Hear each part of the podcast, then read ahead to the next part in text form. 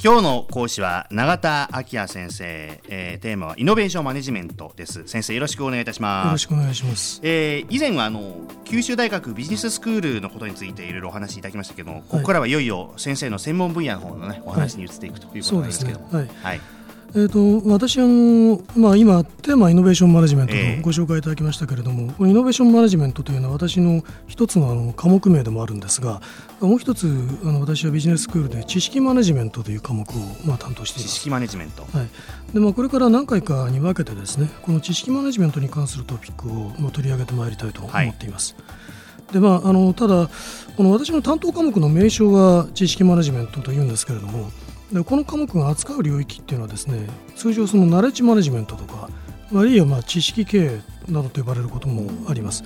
でまあ、こうしたいくつかの呼び名の中では多分ナレッジマネジメントという故障が一番ま人口に感謝しているというか広くこう普及した呼び方だと思いますから、はい、まあ、この放送の中ではナレッジマネジメントという言い方に統一してみたいと思っています。わかりました。ではズバリこのナレッジマネジメントとは何でしょうか、はい。はい、まあ、これはですねあの1990年代の後半以降に、まあ、欧米で注目され始めた経営コンセプトの一つなんですけれども、ええ、まあ、これを経営手法としての側面から、まあ、定義的に言うと、まあ、その組織の内外に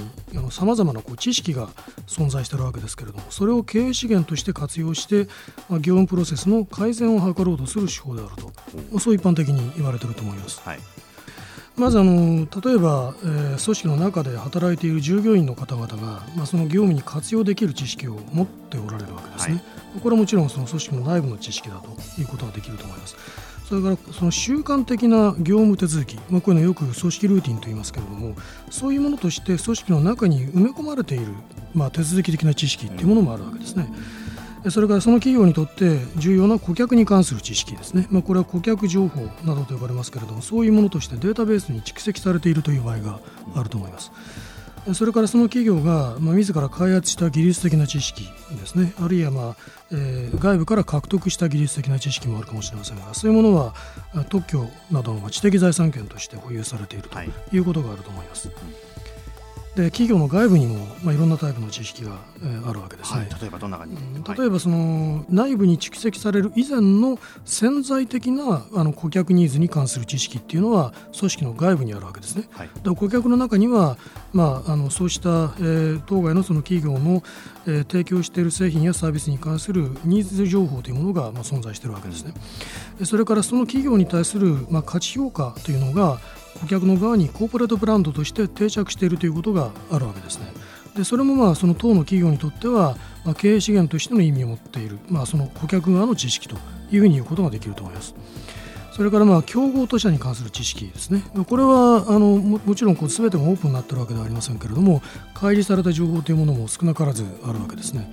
それから大学とか研究機関が生み出した技術知識ですね。これも経営資源として活用できるということがあるだろうと思います。まあ、企業の内部と外部によってそのいろんな捉え方もう、まあ、知識に関するものが違ってくるというのはよく分かりましたけれども、はい、じゃあ実際この活用していくっていう場面になってると思うんですけどもね。はい、はい。そうですね。その経営資源として活用すると、ええ、なぜまたその知識を経営資源として活用するということが重視されたのか、え、まあ、資源としては人、物、金というのがあるんだと。でこれと並ぶ第4の経営資源としてまあ、情報とかあるいは知識というものが、まあ、取り上げられてきたわけです、うん、まずその活用が叫ばれてきたということもありますね、はい、でただここで重要なことはですねあの例えば人的な資源とか物的な資源の活用というのはある種のこう物理的な限界に直面するわけですけれども他方で経営資源としての知識は無限に活用できる可能性があるわけです。無限に活用できる、ええ。はい、どういう意味かというと例えば、まあ、物的な資源、まあ、パソコンだとか工作機械だとか、まあ、そういうものはまあ、一種の物的資源ですけれどもそれを従業員の誰かが使用しているときにそれを他の従業員が同時に使用するということはできないわけです。うん、けれども例えば顧客に関する情報っていうのは同時に多くの販売担当者が共有することができますしでそれに基づいて販売戦略を立案したり実行したりする、まあ、そういう意味で知識として活用するということが可能になってくるわけですね。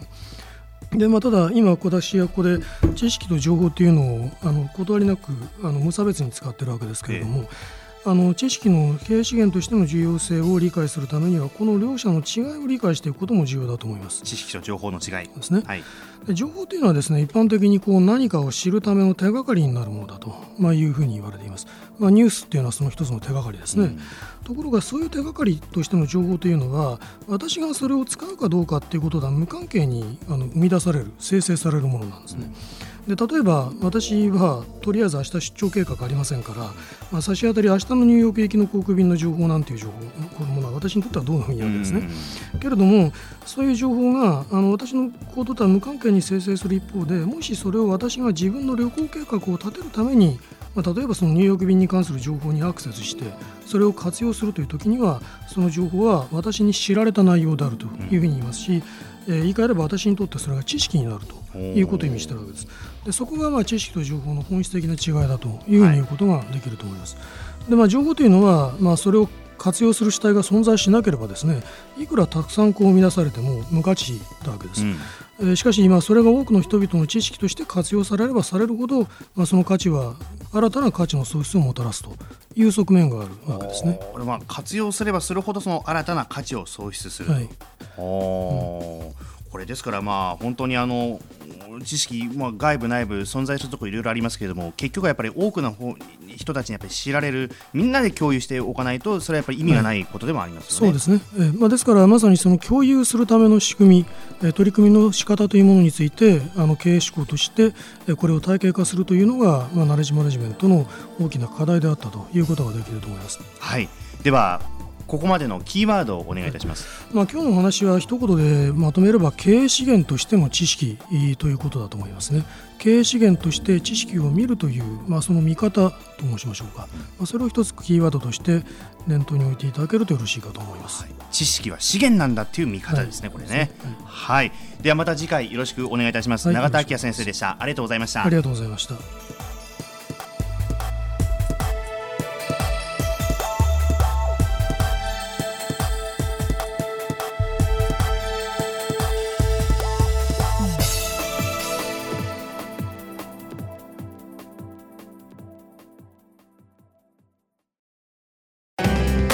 スマートフォンを持ってる皆さん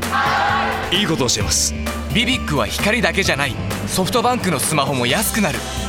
2年間パケット代を毎月430円割引。